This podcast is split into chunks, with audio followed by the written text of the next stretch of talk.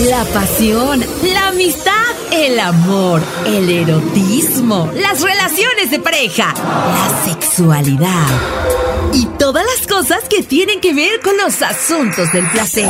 Son los ingredientes indicados para conocer el sabor del amor. Un podcast de Sabrosita 590 digital.mx. Escúchalo y deja que nuestros especialistas te ayuden a tener relaciones más plenas. El sabor del amor. Amigos, ¿qué tal? Muy buen día. Este es nuestro quinto episodio de esta serie de podcast que se llama Un amor verdadero. ¡Ay! Amor de mi vida, un amor verdadero. Yo soy de los que pienso que el amor en la distancia se hace fuerte y se agiganta con el tiempo, mi quísima Jackie. Eh, que no existen imposibles para aquellos que aman con el corazón. Yo soy de los que entiendo que no puede dividirse la promesa que se escribe con un beso, que lo nuestro será eterno mientras creas como yo en este amor.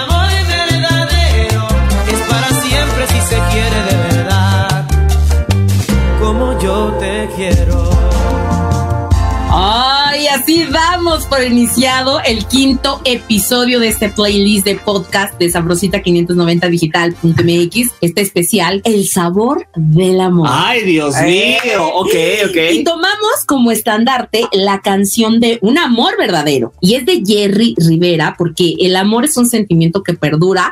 Si sabemos cuidarlo, ¿no? Es por eso que hoy tenemos a una invitada muy especial. A una persona que es eh, psicóloga certificada en educación sexual infantil juvenil y adultos mayores. Pero ahorita nos va a platicar más esta gran psicóloga que nos está acompañando, la doctora Elia Eliseth Guillermo Elia, bienvenida, ¿cómo estás?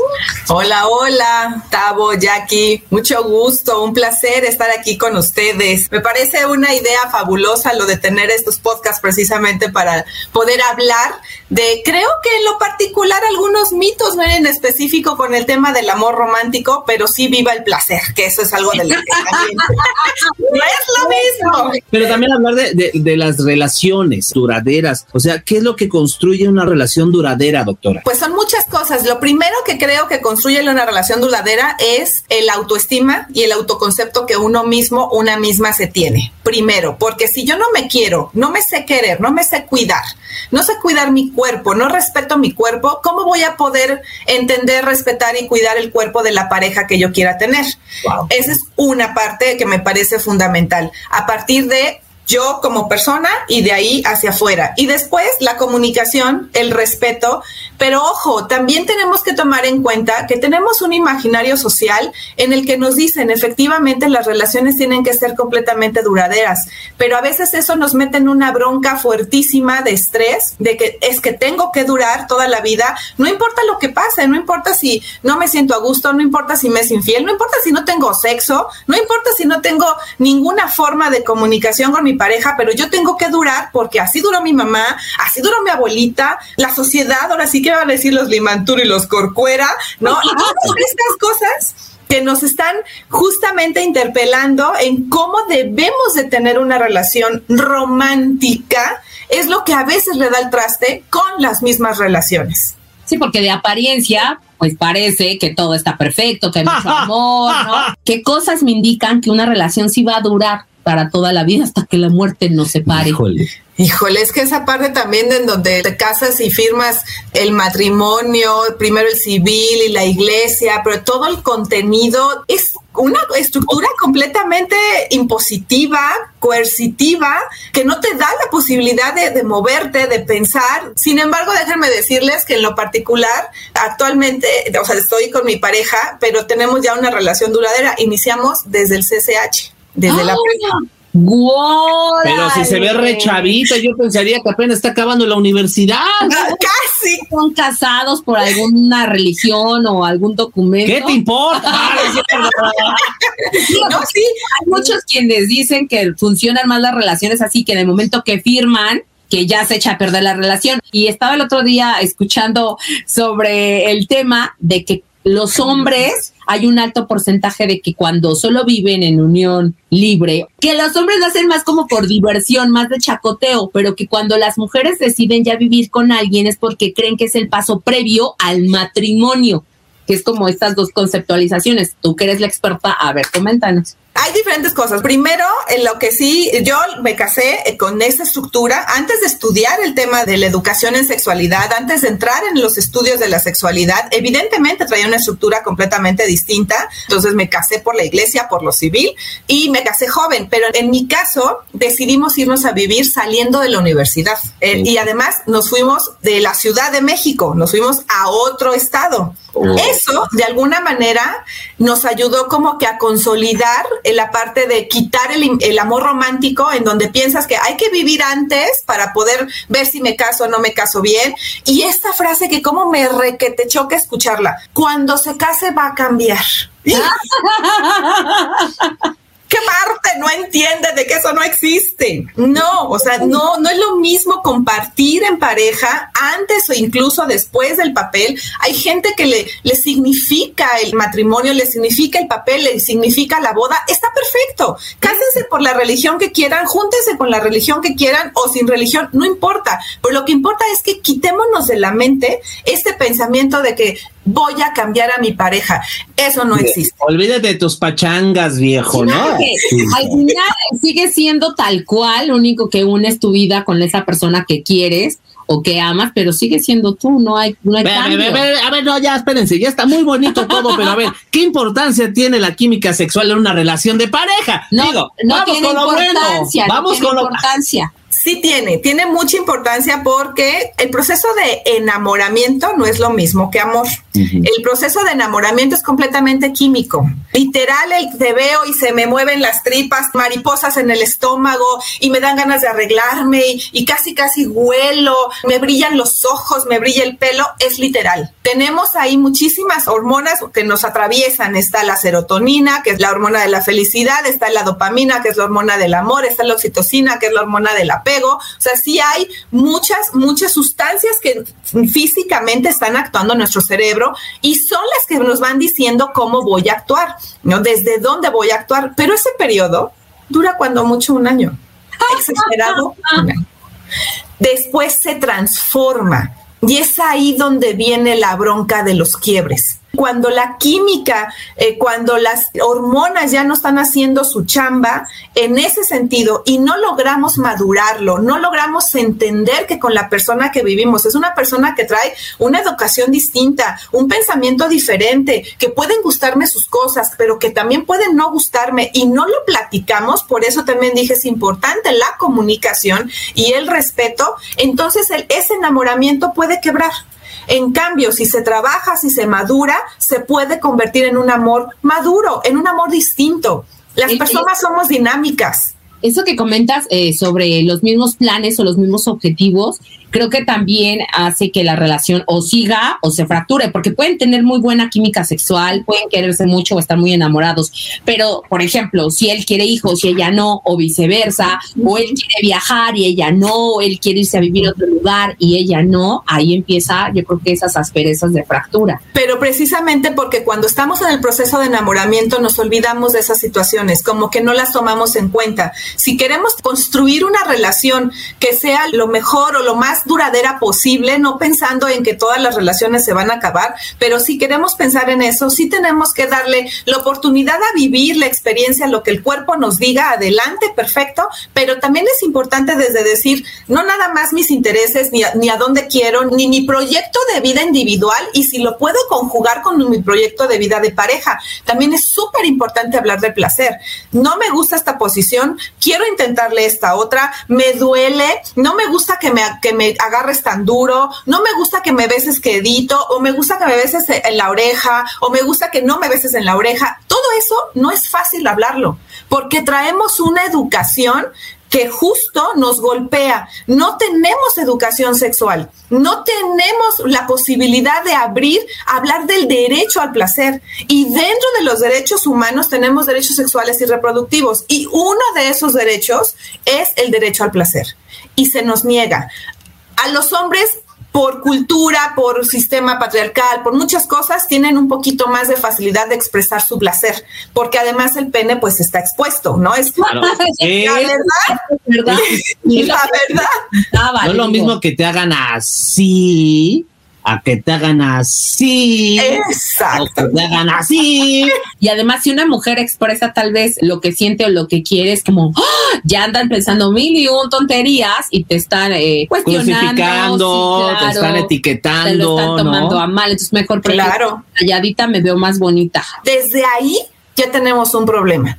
Y eso hace que las construcciones de las parejas no estén fortalecidas, no haya la comunicación y por eso puede llegar a haber quiebres. Entonces, esas son, en mi opinión, las cosas que creo que tienen que identificar. Comunicación, respeto, pero también se vale tomar cursos de educación sexual antes o durante la consolidación de la pareja y también hablar del placer, pero del placer propio. Recuerden que una cosa bien importante, el placer es de quien lo trabaja así de fácil, pero puedo compartirlo, puedo compartirlo y decir, oye, esto me gusta. Desde el simple, el, erotismo no es genital, el erotismo son todo mi cuerpo, todos mis cinco sentidos. Y el cerebro es el que me va a decir si llego al orgasmo o no llego al orgasmo. Y eso no se habla, y eso se tiene que hablar. Y además de lo que comentabas de las relaciones duraderas, que por religión, por educación o por la sociedad, que duraban, no sé, 30, 40, 50 años juntos, pero son 50 años que estaban infelices tal vez, ¿no? Que nunca tuvieron una... Que nunca tuvieron un orgasmo. Una sexualidad plena. Porque era de hay que estar juntos porque ya nos casamos hasta que la muerte nos separe. Y hoy en día, pues las relaciones son como bien corticas porque no te gusta algo y a la fregada es de, ah, no sabes qué, sale, bye. O sea, hay abuelitas que en la vida tienen 12 hijos y nunca conocieron un orgasmo. Toda su vida embarazadas, ¿no? Y pero también la gente mayor o de la tercera edad o de otras generaciones comenta, es que antes arreglábamos las cosas, ¿no? Que ustedes los jóvenes ya desechan todo a la primera. También puede ser, ¿no? pero ¿cómo lo arreglaban también, no? Que era, a lo mejor era imponer, ¿no? el arreglo lo hacía la mamá o el papá, ¿no? O, el arreglo era unilateral, que no era un arreglo, en realidad era una forma de comunicación unilateral, solo lo decidía casi siempre pues el, el, hombre, ¿no? Y por eso duraban tantos años. Sí, las relaciones tanto de las personas como de pareja van cambiando, vamos teniendo transformaciones, eso es un hecho. Y efectivamente ahora creo que una de las broncas que he notado a veces en la juventud es que les hablan y piensan que no tienen compromisos. Lo que no estamos tomando en cuenta es que el compromiso lo ven distinto estas generaciones al compromiso que significaba a quienes nos educaron de una forma distinta. El compromiso a lo mejor para nosotras, para nosotros, era el amor de toda la vida, la fidelidad, pero el compromiso de ahora, como lo percibe la juventud de ahora, es completamente distinto. Para ellos el compromiso significan otras cosas, para ellos el compromiso significa yo darme mi tiempo y si no me gustó, ya quiero también sentirme yo bien. Y si yo no me siento bien en esa relación de pareja, ¿qué hago ahí? Tenemos altos índices de violencia en la pareja somos un país que genera violencia de pareja, tanto hombres como mujeres, no nada más los hombres que son agresores, pero también hay muchas mujeres que utilizan una violencia simbólica o que utilizan una violencia velada y de eso casi no se habla. Es decir, la violencia velada es aquella en la que, por ejemplo, tú le dices a tu pareja, eh, oye, me voy a poner a dieta, voy al gimnasio, ¿no? El chavo dice, yo voy al gimnasio, ya quiero hacer esto, y tú como mujer le regalas chocolates ¡Ah! ¿Eso es violencia? Lo estás violentando en algo que él no quiere, o sea, que la Lo estás tentando, en lugar de apoyarlo, lo estás... Y eso es, una, es un tipo de violencia, son violencias que no están completamente traídas a la realidad y sin embargo las ejercemos y no la identificamos como las minimizamos. el motivar a tu pareja consiste en empoderarla o hacerle saber que que la quieres y la respetas por quién es? O sea, ¿se puede decir que sí? Sí, la motivación va de dos lados. La motivación es primero, yo no puedo estar todo el tiempo motivando a mi pareja si mi pareja no tiene motivación por sí misma. Por eso hablé desde un inicio con el tema de la autoestima y el autoconcepto que debemos de tener identificadas. ¿Quién soy? Preguntarme quién soy, qué quiero, cuáles son mis gustos, cuáles son mis intereses, hacia dónde voy. Y si tengo una motivación, mi pareja coadyuva, me ayuda, eh, me apoya, me respalda y me alienta a seguir. Pero si yo tengo una autoestima baja, y no, yo me veo al espejo y digo, soy una mujer fea, no me gusto, eh, quiero tener un canon de belleza y estoy gorda, quiero estar delgada. Mi pareja puede llegar y decir, te ves hermosa, con ese vestido me encanta. Entonces no hay motivación y mi pareja se va a desgastar, friégueme y friégueme y friégueme y diciendo, es que yo te lo digo y, y, la otro, y el otro empieza a pensar, es que no me crees, es que seguramente no piensas que sí, es que muchos peros y luego terminan, es que seguramente ya tienes otra o ya tienes otro. Nuestra mente empieza a divagar por otros lados cuando en realidad de lo que estamos hablando es de un trabajo interno. Entonces, mi pareja me apoya, me motiva, está perfecto, pero no va a surtir el 100% del efecto si yo como persona individual no tengo una motivación, ni siquiera me gusto cómo me veo al espejo. Y además es parte importante de lo que comentabas de expresar lo que nos gusta en el tema sexual también, pero nos da la penita luego decir qué es lo que nos gusta y qué no nos gusta. Pero cuando hay una química sexual, a veces se puede intuir sin decirle nada, o sea, cómo generar una buena química sexual para no decir nada, pero que sepa qué es lo que sí me gusta. Yo creo que se tiene que hablar, ¿no? Sí, es que sabes que eso de intuir, recuerda que, que vivimos en una sociedad, en una comunidad que nos han dicho que debemos ser el objeto sexual de los hombres, ¿no? En el caso de las mujeres, estamos para darles placer. Entonces, partiendo desde ahí, no nos van a leer la mente. Y a lo mejor sí, a lo mejor tuve un buen sexo y a lo mejor tuve un buen orgasmo, pero para llegar a ese orgasmo a lo mejor me tardé, a lo mejor uh, me costó trabajo ¿Y por qué? Porque a lo mejor hubo antes un periodo que algo no me gustó, a lo mejor me dolió, ni, ni siquiera me preguntó, o terminando la relación, ni siquiera hubo un, oye, ¿te gustó? ¿Algo me modifico? No hablamos, asumimos que porque tenemos un orgasmo fue padrísimo, pero también hay mujeres que los fingen. Entonces, es como lo va a saber la pareja y la mujer se asume que quedó tranquilita, feliz y contenta cuando en realidad no fue así. Entonces no hay forma de imaginar, no podemos leer la mente de las personas, necesitamos la comunicación, necesitamos las palabras. Y cuando no hay palabras, pues hay textos, hay dibujos, mándenle no mensaje, porque los mensajes a mí me parecen muy impersonales en ese sentido, pero escriban una carta, escriban una carta donde le puedan expresar las cosas que le están diciendo, eh, pro provoquen una plática, no el clásico, tenemos que hablar porque automáticamente se suben las barreras. Entonces, más oye, vamos a cenar y en la plática, oye, fíjate que la otra noche me gustó una de las tips que yo les daría a las parejas es iniciemos con las cosas positivas. A veces es difícil, pero bueno, intentarlo es lo principal. Iniciemos con las cosas positivas. Me gustó esta noche, me gustó que me hiciste esto, me gustó que me hiciste aquello. Me gustaría que modificaras esto y esto, más no el culparte. Es que tú tú es, oye, me gustaría modificarlo, fíjate que a lo mejor la intensidad la bajaría, o me da un poco de penilla con la luz encendida, eh, ponle luz media, ni okay. pero sí necesitamos decir lo que nos molesta. Oye, pero si en dado caso que lo has platicado y no llegamos a estos acuerdos y como que estamos en, una discordancia, como dicen. O sea, ¿se vale hacer un break de pareja? O sea, ¿fortalece de alguna manera la relación o termina con la pareja?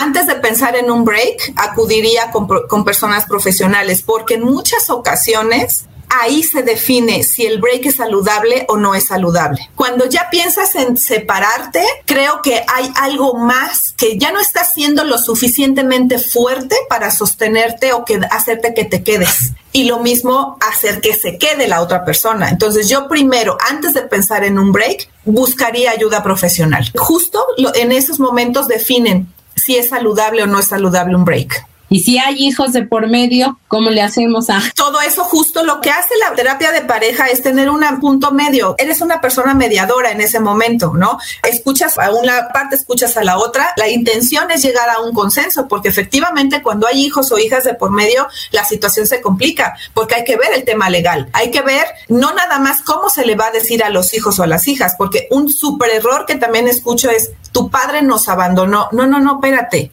no nos abandonó, te abandonó a ti, chava. Sí, lo que hemos hablado, de repente con este Metemos enojo, a los hijos. en este enojo agarramos a los hijos de escudo o los agarramos a, para el frente, órale, son ustedes. Y los volteamos contra los papás Claro. o contra las mamás, pero por ej- si no tienen la, si no tienen la vista de ir a, ajá, de ir a terapia, ¿qué se podría hacer para estas parejas que a lo mejor todavía tiene solución, pero que no La pueden, no quieren acudir a, a terapia? El break sí es recomendable? Tendría que ser consensuado. Tendrían que tener las dos partes, hablar de las posibilidades, decir, bueno, yo sí quiero mi espacio por esto, por esto y por esto. ¿Ok?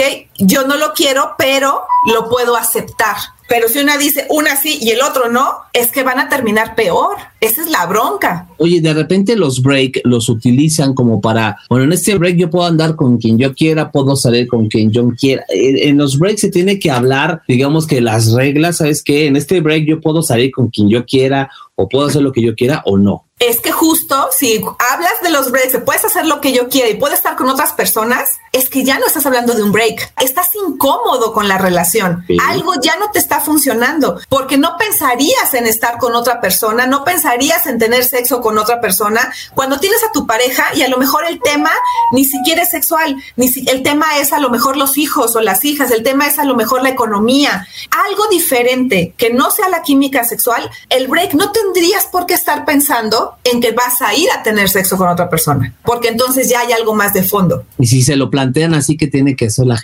personas. si la otra persona lo acepta, va a tener que hacer de verdad, es que es complicadísimo, porque va a tener que hacer de verdad el te aguantas, te lo advertí y lo aceptaste. Ojo, lo estás aceptando, no hay posibilidad de reclamo. Pero si yo no lo quiero aceptar, pero quiero dejar que mi pareja lo haga, pues yo decidiré y la propuesta sería, ok, si tú piensas que vas a estar con otras personas y para ti eso significa un break, yo también me voy a dar mi break y déjame pensarlo y nos sentamos a platicar y decido si te acepto así o no. Bueno, ok, ese sería como el momento de regresar, ¿no? O sea, es como de, ok, ahí podemos tomarlo como voy a regresar ya contigo, ya que lo platicamos, ya que que llegamos en acuerdos. Fíjate que esto de los acuerdos está padrísimo porque no estamos acostumbrados desde un inicio de a ser como honestos o sinceros con lo que es Que el noviazgo es lo más bonito, ¿no? Y todo, como todo es ceder, ceder en el noviazgo, no tienes la necesidad de plantearlo. Y es que además eh, siento, no sé, como que últimamente he escuchado mucho que los chicos, que estas generaciones es como, ay, déjate fluir, ay, para, o sea, como que la otra persona, ajá, esté poniendo que, oye, vamos a platicarlo o que, que vamos a hacer, vamos a hacer un acuerdo, qué somos, la, el otro siempre o la otra es de, vamos a fluir, que vaya día a día, a ver qué se da. Pues es flojera de querer hablar, ¿no? Es que, pero por flojera no lo quieres enfrentar en ese momento. Yo lo veo así. Sí, así o porque no quieren el compromiso. Exacto. Tener una relación de pareja implica un compromiso. Y la lealtad. Fidelidad es otro rollo. La fidelidad e infidelidad es otra cosa, pero implica lealtad implica eh, estar ahí, darle tiempo a la pareja y permitir que tu pareja tenga tiempo también. Y a veces eso es lo que nos da miedo. Madre de Me quedé así. Te quedaste así. ¡Ah! Para que veas. Y más porque cuando pues ya hay de por medio familia, ¿no? Y que hay hijos, como bien decías, el chiste no es que los hijos se sientan mal por esa separación, no esa ruptura sino que comprendan cómo explicarles o cómo decirles que papás están pasando por un proceso complicado, porque yo creo que no importa la edad en que los papás se separen o estén teniendo alguna situación, siempre te va a afectar de una u otra forma. Mis papás se separaron y yo ya estando grande, a mayorcita, eh, fue de común acuerdo, todo estuvo súper bien, pero la gente se acercaba a nosotros así como, ¿cómo están? Es que, ¿qué pasó? Como si algo hubiera pasado muy malo en mi familia cuando para nosotros fue de lo más tranquila esa separación, pacífica no hubo ningún problema, ellos son los que se separaron. La relación con los papás sigue siendo cercana, salimos de vacaciones juntos, comemos juntos, hacemos el súper juntos. O sea, papá y mamá han estado presentes desde que se separaron. Que ellos ya no estén como pareja y es otro rollo. Y creo que son pocas las parejas que hacen eso porque siempre están los hijos afectados. ¿Cómo decirles que papá o mamá se va a tomar un tiempo o que ya no van a estar juntos? Así como se lo acabas de decir, literal porque no es fácil separar la relación de mi pareja con la relación de mis hijos o mis hijas. Asumimos que es un todo y no es así. La mejor forma, los niños y las niñas, por lo menos a partir de dos, tres años, no son tontos. Lo único que tienen es que no logran identificar el mismo lenguaje que papá y mamá, que una persona adulta. Pero si tú le explicas, papá tiene que salir en caso de que papá se tenga que ir de casa, papá se va de casa, pero eso no significa que te deje de querer. Pero él y yo no podemos estar en el mismo techo. Necesitamos tener un espacio, pero ustedes están ahí, papá está ahí, mamá va a estar presente, papá va a estar presente siempre. ¿Les va a doler? Claro que les va a doler. ¿Van a chilletear? Seguramente. ¿Van a intentar incluso chantajear? Por supuesto que sí. E incluso hay hijos e hijas, o sobre todo cuando ya están en la adolescencia, que aprovechan esas situaciones y ahora le voy a decir a mi papá que me dé permiso de salir. Ahora le voy a decir a mi mamá que, que, mi papá me dijo que no y porque como están peleados, mi mamá me va a decir que sí. Me lo va a comprar mi papá. sí, Claro que pasa, pero ese justo tiene que ver con estas formas en las cómo comunicamos cuando hay un rompimiento. Y que le das a los hijos herramientas para que ellos vayan fortaleciéndose y que esto lo tomen también como un parteaguas en su vida y que vean que así se tienen que arreglar las cosas, porque lo que eso es un hecho es que nosotros como vemos que se dan las cosas, creemos que es lo normal. Yo si veo que mi mamá y mi papá se están peleando, se están mentando a la madre, yo también lo voy a tomar como estandarte. O al revés, que hay esas pláticas digo, ah, me voy por, o sea, si nosotros queremos educar a nuestros hijos, tenemos que empezar a educarnos nosotros. El ejemplo pesa más que las palabras. Entonces, yo no le puedo decir a mi hija, oye, habla con tu pareja. Si mi hija llega, por ejemplo, mi chica adolescente llega conmigo y me dice, ay, mamá, es que fíjate que es que mi novio o es, está este chavo y no sé cómo hacerle y quiero estar con él, pero nos enojamos. Pues yo como mamá le puedo decir muy bonito, ay, hija, habla con él, cuéntale tus cosas, dile, genera acuerdos, cuando dando la vuelta, ¡ay, vete para allá, desgraciado! Al papá. No, me quiero hablar contigo. No, perdón, pero no hay forma de educar de esa manera. Necesitamos decirles, enseñarles las herramientas con el ejemplo, pero eso implica un trabajo personal. Pero el placer cuando ya son adultos mayores, ¿qué onda con eso? A mí me tiene como... La sexualidad, la sexualidad de adultos mayores. Imagínate, dices, ok, en tu edad, no sé cuál sea la edad, el clímax de la sexualidad en el ser humano, la verdad soy ignorante en eso.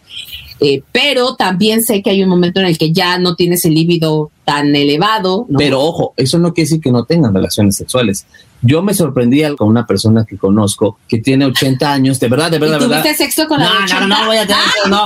Pero yo decía, o sea, yo tengo intimidad con mi pareja, aunque a veces no colabora cierto personaje, yo tengo intimidad. O sea, yo dije, yo pensé que a los 40 ya se me acababa la vida mucha sexual. gente cree que la penetración es tener sexo y ya. O cómo darnos placer cuando ya estamos más adultitos. Mira, primero hay que empezar a romper muchísimos mitos y estereotipos que hay en torno a la vejez. De entrada, bueno, una persona se relaciona mucho el placer con la reproducción, que no es lo mismo. Es decir, mujeres que ya no tienen hijos o que ya están en la menopausia automáticamente dejan de tener placer y eso es una completa y absoluta mentira. O sea, no está ligada una cosa con la otra. Los cambios en la mujer, en la que es el climaterio antes de llegar a la menopausia, porque hay diferencias entre climaterio y menopausia. El climaterio es el proceso en donde vienen todos estos cambios físicos, hormonales y psicológicos porque estamos pasando de una etapa a otra. En el climaterio, por ejemplo, empiezas a dejar de menstruar o, tus menstruaciones dejan de ser tan abundantes,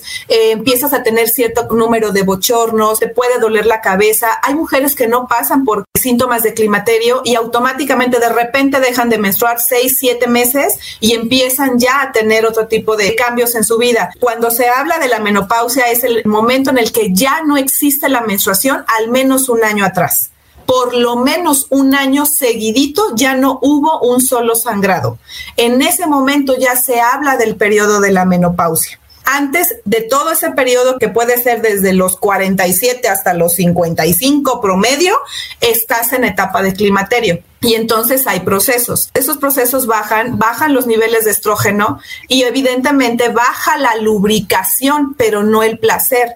Al momento de bajar la lubricación, el problema que sucede es que las relaciones sexuales coitales se hacen más dolorosas, evidentemente porque no hay una lubricación adecuada, pero para eso existen infinidad de marcas en lubricantes sexuales, por ejemplo, pero es difícil hablarlo porque relacionamos, ya está en la menopausia, entonces automáticamente ya no existen las relaciones sexuales. Esa es una gran, gran etiqueta que se le tiene a las personas a partir de los 50 años, sobre todo. Ya no hablemos de 60 y más, que es la edad que se considera la Organización Mundial de la Salud como la etapa de la persona mayor.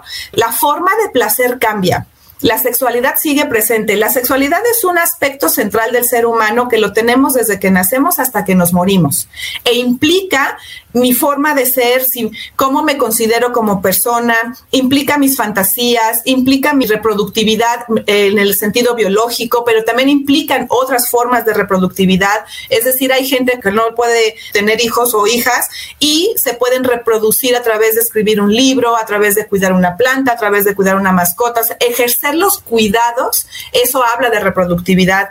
El placer, el erotismo tiene que ver también con sexualidad, no nada más las relaciones sexuales.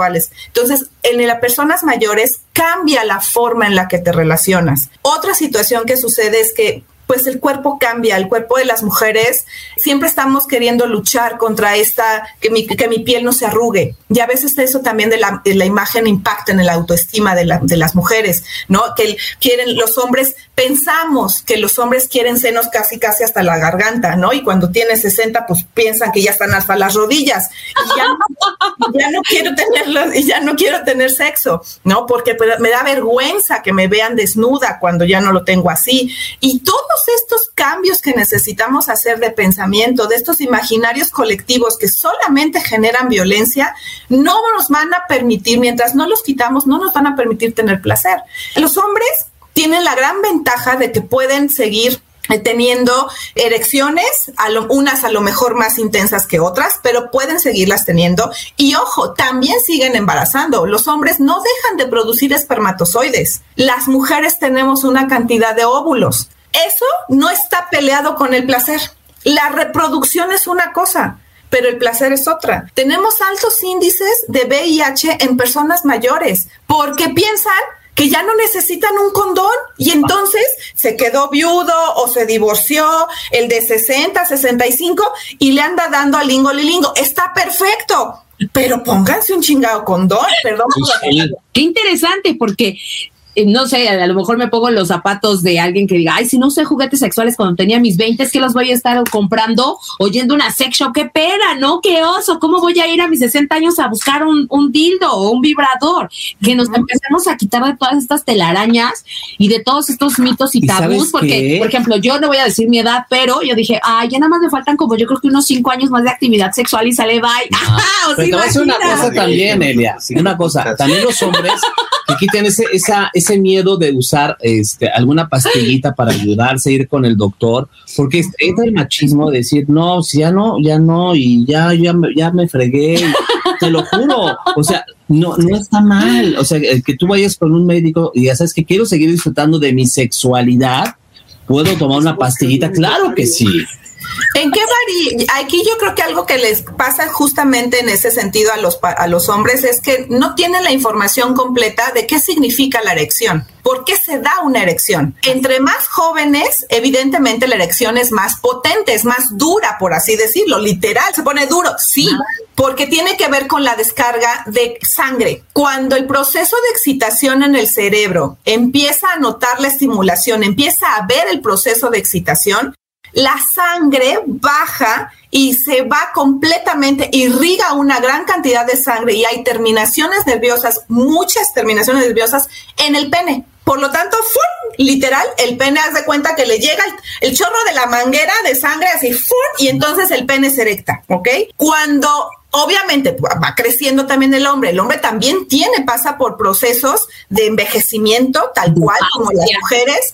Ya no es tan potente la irrigación sanguínea. Entonces puede ser que la erección ya no se mantenga o tanto tiempo o tan dura, pero sí se mantiene, si hay erección cuando no hay erección, porque hay un tema de impotencia, bueno, hay que buscar también que no haya infecciones en la próstata, infecciones en las vías urinarias, infecciones de transmisión sexual, problemas psicológicos que también hacen que no llegue a haber una excitación intensa. Entonces, todos esos procesos de envejecimiento los vamos a tener, pero no hay que tenerle miedo. Hay muchísimas formas, muchísimas cosas. Entre ellos, evidentemente, un urólogo, una ginecóloga, un endocrino, pero además hay juguetes sexuales, pero además en los otros sentidos. A lo mejor mi forma de llegar al orgasmo si tengo 70 años, pues a lo mejor no va a ser completamente si me, si me estimulan el clítoris, pero si me lo estimulan y me ponen un dildo, bueno, pues igual y si llego, ¿no? Bueno, seguramente sí llego, pero y además el, dildo está embarrado de lubricante sexual, claro que voy a llegar, porque no me va a lastimar, porque no me va a doler y porque lo voy a disfrutar. Pero estoy aceptando que mi cuerpo a lo mejor, mis senos ya no están completamente duritos, mis pompis no están completamente duritos, tengo arrugas aquí, no importa, pero así me amo, así me quiero y eso me va a permitir el disfrute a edades de 60 y más. Que aquí yo te quiero preguntar, ¿las parejas de adultos mayores poseen mejor comunicación en la intimidad o no? No, sobre todo porque traen una estructura de educación distinta. Si empiezan a tomar cursos, si empiezan a hablar de, de, las situaciones de sexualidad, sí pueden llegar a tener mucho mayor información. Hay parejas que incluso cuando ya están en la adultez, en la adultez mayor, la vergüenza es todavía más, como que relacionan la vergüenza con el respeto. Okay. O sea, es, ya no me veas, ¿no? O sea, como que hasta aquí mi, mi pijamita, ¿no? Y a lo mejor te, te, abrazo, a lo mejor te beso, pero ese contacto ya no. Y hay personas que no. Duermen desnudas, 70, 80 años, 65. Qué rico. Bienvenido a la vida. Claro. Porque es un mínimo porcentaje, porque bien comentas, entre más adultos somos, tal vez más penosos nos volvemos o sí, más conservadores. más penosos por esta situación que traemos del imaginario social de que tenemos que tener un canon de belleza. Ese es el punto. Necesitamos romper con esos cánones de belleza. No, ni todas las mujeres son feas, ni todos los hombres son guapos. Así de fácil. Hay de todo en este mundo, pero si seguimos perpetuando esos prejuicios, esos estereotipos, entonces vamos a seguir teniendo problemas con nuestra propia intimidad. Si yo quiero que todo el tiempo me sigan viendo sin la arruga, sin manchas de mis manos y no las acepto porque son parte de mi proceso de envejecimiento, no voy a ser feliz.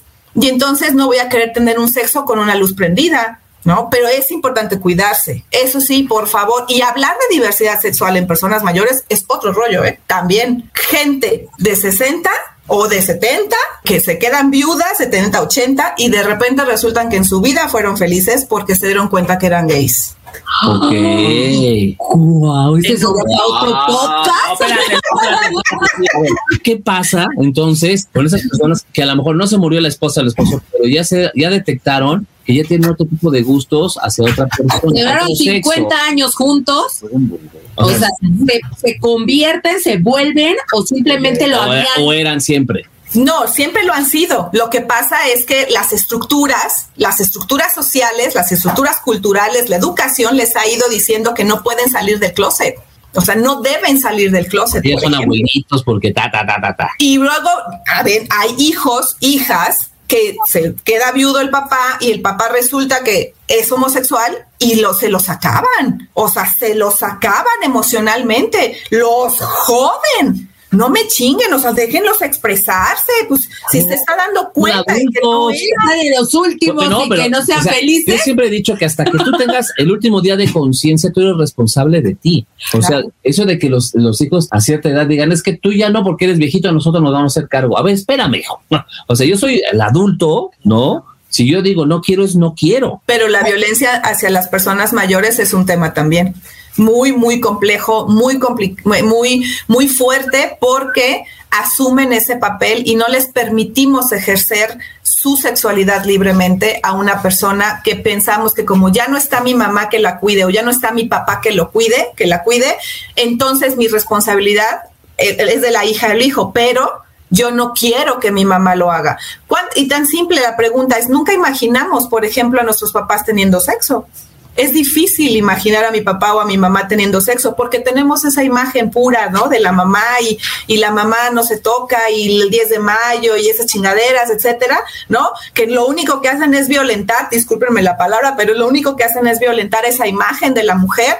Lo mismo pasa con el hombre. ¿No? Al hombre no lo dejan explorar su sexualidad porque mi papá era el hombre de la casa, del proveedor. Es una joda que les ponen a los hombres y entonces resulta que el señor era, era gay desde hace, desde que se dio cuenta que eso se descubre en la secundaria casi casi o la primaria en muchas ocasiones y toda su vida vivió feliz. Y cuando tiene la oportunidad, ah, no, ahí viene el hijo o la hija por sus prejuicios y me los que ojo, que no tiene nada de malo, ¿eh? Si hay un señor ahorita que diga, yo estoy viviendo esa situación, señor, es su vida, vívala, tú nomás tienes esta vida, señora, si, es su caso, que está enamorada de la comadre, dele. Dele a la comadre. pues es que, oye, imagínate que te mueras con esto está cañón, o sea, está cabrón. y bueno, y cuando en el acto sexual, o bueno, en la relación, el acto sexual, de las personas que ya tuvieron muchos años juntos, que ya son muy longevas, ya no es tan pasional, o sea, realmente es más como más de apapacho, más, más afecto. No, también hay pasión también hay pasión. Y por ejemplo, las mujeres, eh, desde ahorita, desde que tengan ya eh, vida sexual activa, desde 35, 40, empiecen a hacer sus ejercicios de Kegel. Busquen cuáles son los ejercicios de Kegel que mantienen la vulva, la vagina, son músculos. Y si no se ejercitan, pues evidentemente también pues se quedan pues en algunos malos mujeres como todo músculo que no se usa. Exacto. Entonces, los ejercicios de Kegel te permiten este movimiento de la, del área vaginal, de la pelvis, y eso también ayuda para que una relación sexual sea placentera. Y cuando son personas mayores y que siguen haciendo ejercicios y que siguen y que buscan apoyo endocrino para la cuestión hormonal, que buscan apoyo exterior como son los juguetes sexuales o como son los lubricantes, pueden seguir teniendo una relación pasional y pueden tener orgasmos intensísimos como si fuera de un adolescente. Eso no cambia, cambian las formas en las que llegas a comunicarte de manera sexual. Oye, qué padre sería, imagínate, bueno, en mi caso. Desde llegar a los no, copulando. llegar a los 80, 90 años y morirme feliz, disfrutando de una sexualidad a, pesar de mi pues edad. Pues muchos se mueren en el acto, ¿no? De tanta felicidad y tanta y intensidad. Y qué padre que los hijos también tengan esa mentalidad de que mi papá mi mamá, si están juntos, no llegan a esa edad, qué bueno, están disfrutando todavía de su vida como pareja. O sea, tenemos que cambiar, como dices, el, esa, esa mentalidad, ese chip. Sí, y se llama educación integral en la sexualidad. Y por eso estás tú. Oye, tenemos que cerrar este podcast, pero wow, nos quedamos así de Sí, con ganas de más. Y para saber más de ti, cómo te contactamos, cómo te buscamos en redes sociales, si nos puedas dar tu correo, tu número telefónico para todos aquellos sabrositos que puedan descargar este podcast y quieran alguna consulta contigo.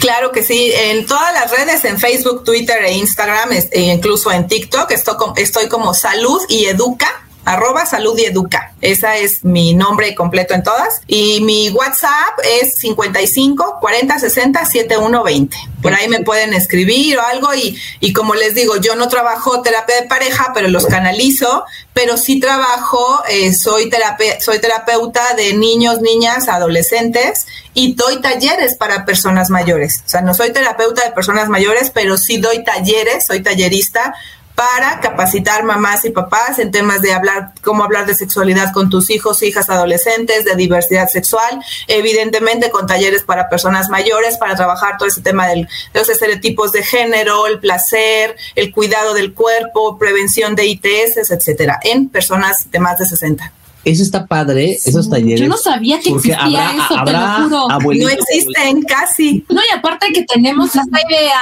esta falsa idea de que si llegamos a cierta edad se terminó el sexo, se terminó el placer, se terminó lo, rico y, qué padre que como tú podamos saber que hay más posibilidades de explorar nuestro cuerpo, de reconocer y saber que somos eh, pues seres totalmente vivos, que tenemos que estar intensamente en esta vida, ¿verdad? Sí, ahí en mis páginas, sobre todo en mi página de Facebook, que la van a identificar por ese logo que, que me están viendo ahí, que es una EIS, es Educación Integral en Sexualidad, así me encuentro también en Facebook. Ahí saco, ahorita estoy ya eh, sacando mis, mis fechas de talleres, estoy iniciando ahorita con uno de, de para tercero y cuarto de primaria, justamente con estos cambios de la pubertad, precisamente. Es que toda etapa del desarrollo humano tiene cambios y si no los conocemos no los sabemos afrontar. La verdad, muchísimas gracias, Elia, te agradecemos muchísimo, nos ampliaste este panorama, dejaste ver que hay más eh, sexualidad para todas las personas, eh, adultos mayores. Que podemos seguir disfrutando de esta vida y de nuestra pareja. Y bueno, a través de nuestro podcast lo pueden descargar a través de sabrosita590digital.mx y en dónde más? En Spotify, en Deezer, ahí lo pueden eh, buscar y la gente siempre hemos dicho que escuchen estos podcasts y les sirven o conocen de alguien que necesita escuchar este podcast, pásenselo. El playlist que se titula El sabor del amor. Bye bye. Bye bye. Un amor verdadero.